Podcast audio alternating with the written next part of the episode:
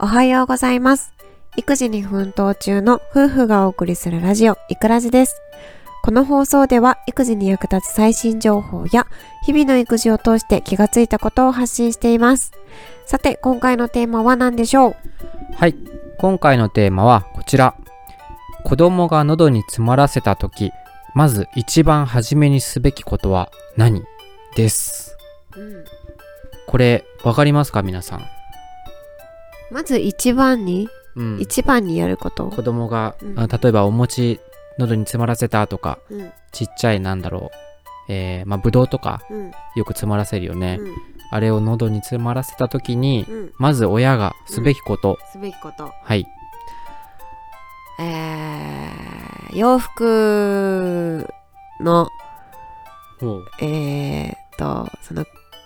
うん首元ですっていうんですか、うんうん締まっていないかの確認とか、あー緩める。おーあボタンとかをね、緩めたりとか、あうんうんうんこの、なんだろう、する。ああなるほどね違いますかね違うん だよ違う。俺まず親がね、そうやって喉背中叩いたりだとか、うんうんそそうれやはったりね、ダメっていうのは聞いたことあるんあですそうよ。なの、はい。うん、まあ親がねそうやって自力で何とかしようっていうことをまず率先してやると思うんだけど、うんうん違くて、うんうんまず救急車を呼べっていうあ救急車呼んでからその自分でどうにかするってことをするー、 なるほどね。うんうん。でなんでこういうテーマにしたかというとツイッターでこんな投稿を見つけたんですね、えーある投そのツイッターの投稿者が予防救急講座に行ったとうん。で救急隊員さんに子供が喉を詰まらせた時まずすることはと聞かれてその人が背中叩くやつですかと答えたらそうやって自力で頑張ろうとする親御さんが多い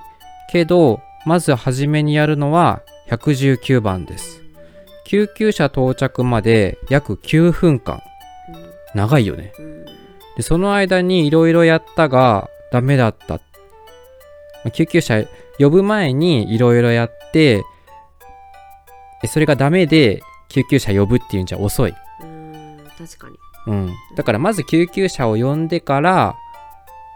それ救急車を呼べば多分電話先でその救急隊員の人にいろいろ指示をもらえるじゃんあー適切なねそうだね対処法をうんだからその救急車待ってる間にその救急隊員さんに電話越しにまずやることを、聞聞くくもらいながらね、うんんそうなんだってあだあから子供が喉に何か詰まらせた時に背中叩いたりだとかうん洋服がどうのこうのとかじゃなくてまず救急車を呼べとなるほどねなんだよねうんそれ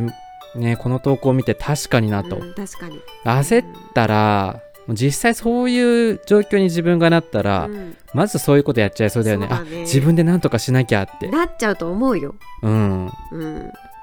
だからなると思う、うん、私もねあの講習受けたことがあってそういうあそうなのあってそう保育園で働いてた時にへえ研修かな講習かな、うんうん、うん、 AED かなんかの講習を受けた時あーあーにもねら持ってるよねなんかのそうそう近くそうそううんうんその時にね子供が喉に何かを詰まらせた時の対処法みたいなのも一緒にな学んだんですけどね、うんうんうんあそじゃのあ時にこう、うん背中とか叩いたりとかあと詰まったものを無理やり取り出そうとあーうん口の中に指を突っ込むとか、うんうんそういううのは絶対やっちゃダメであすみたいそれやなるとなんか余計喉にそうそうそうそう喉そのう奥にうん行、っちゃうっていう話は聞いたことあるだからそれはね頭に入ってたんですよ、あーなるほどね、うんう んそれはやっちゃダメっていうのは頭に入ってたんですけどね、うんうんうんまず最初にね救急車を呼ぶっていうことをねあのすごく単純なことなんですけどね単純だけどもなうんだろパうとっニックさにねパニックになっ何ちゃかったやらってねあげなきゃっていう、うん早くなんとかしなきゃってそうそうそうなっちゃいますよねきっとそうう、んあこの投稿を見てねうんハッとしたんだよね、そうだねでもなんかあのー呼び呼ぶじゃん電話するじゃん、まうんあ、電話するのにも勇気いると思うんだけどそうだよね電話するじゃん、うんでさあの電話越しにこういろいろ教えてもらいながらさやってもらってあ大丈夫だったってなった時に、うんうんうんすごく申し訳ない気持ちになっちゃいそうだよね。そうそうなんこっちは救急向かってるからね。車呼ぶ救急車呼ぶってちょっと躊躇するよ抵ね抗。ある。うちもこの前夜に子供が転倒してこの眉毛のあたりをパックリいっちゃったんだよねそうそうぶそうつそうけてでその時に救急車呼ぼうかって迷ったよね迷った相当うんまあ切り傷だからさ、うんまあ、ね、呼ばなくても、なんとか対処。まあそこまでね、あの、なんだろう、血がもうずっと止まらないとか、うんドバドバドバドバ出るみたいな感じの状況だったらまた判断違ってたかもしれないんですけど、そうそうそうそう割と血はね、早めに止まったんですけど、まあうん傷口はもうパックリ。ね今も残ってるよねそうどうしようかっていう感じだったんですけどね。んうん、やっぱこう、なんだろう、躊躇しちゃうよね、こ躊躇すうるん大人なんか特に。うんだから、あの、パパがさ、うんなんか具合悪くなった時、大人だと特に、うん呼ばなくても大丈夫かなって思っちゃう。思うよね子供はまだね、救急性が高いのかなって思うけど、うんううんん、そうなんだよねね難しいとこですが、まあうんでも、ね、何かまあこう窒息に関してはね救急車を呼ぶことが遅くて、こううんあの、それが命取りになってしまったらね、もう、そうそうそあれなのでね、うううんん、だからもう最初に、うっ、苦しそうにしてるってなった時点で、うんもう救急車を呼んで、救急車だね、まうあ、ん窒息に関してはその一刻を争う事態だからねそうだよね、自分で息きいのもなんとかねすれば救急車呼ばなくて済むって思ってやっちゃうかもしれないけど、うんそうじゃなくてそもう迷惑かけてもいいつもりう、うでんうんうん、本当に、一刻を争うからねうん、救急う車ん、救急車番号すぐパッと出てくる119素番、晴らしいうん119番もうでなんもかねとっさになると忘れてそうあれ110 110番110番だっけ110だっけみたい911だっけみたないななんかよくわかんない出てこなくなっちゃいそうだうねんうだかんらなんか貼っとくといいかもねそう119そ番こにさパパがさいればさ一人は子供見てそうそうそう一人は救急車に電話してっていう役割ができるけどうん一人がこう慌ててると意外と自分って落ち着いてられるんだよねそうそうそそうういう時あったよね結構ねあったねうんううんだから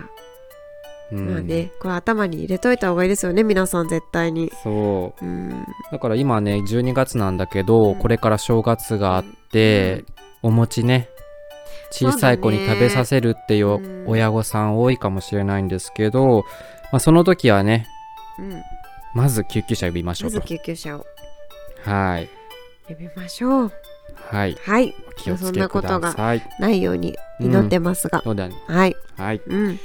では今回の放送はここまでです、はい、最後までお聞きくださりありがとうございました。それではまた次回の放送でお会いしましょう。バイバーイ。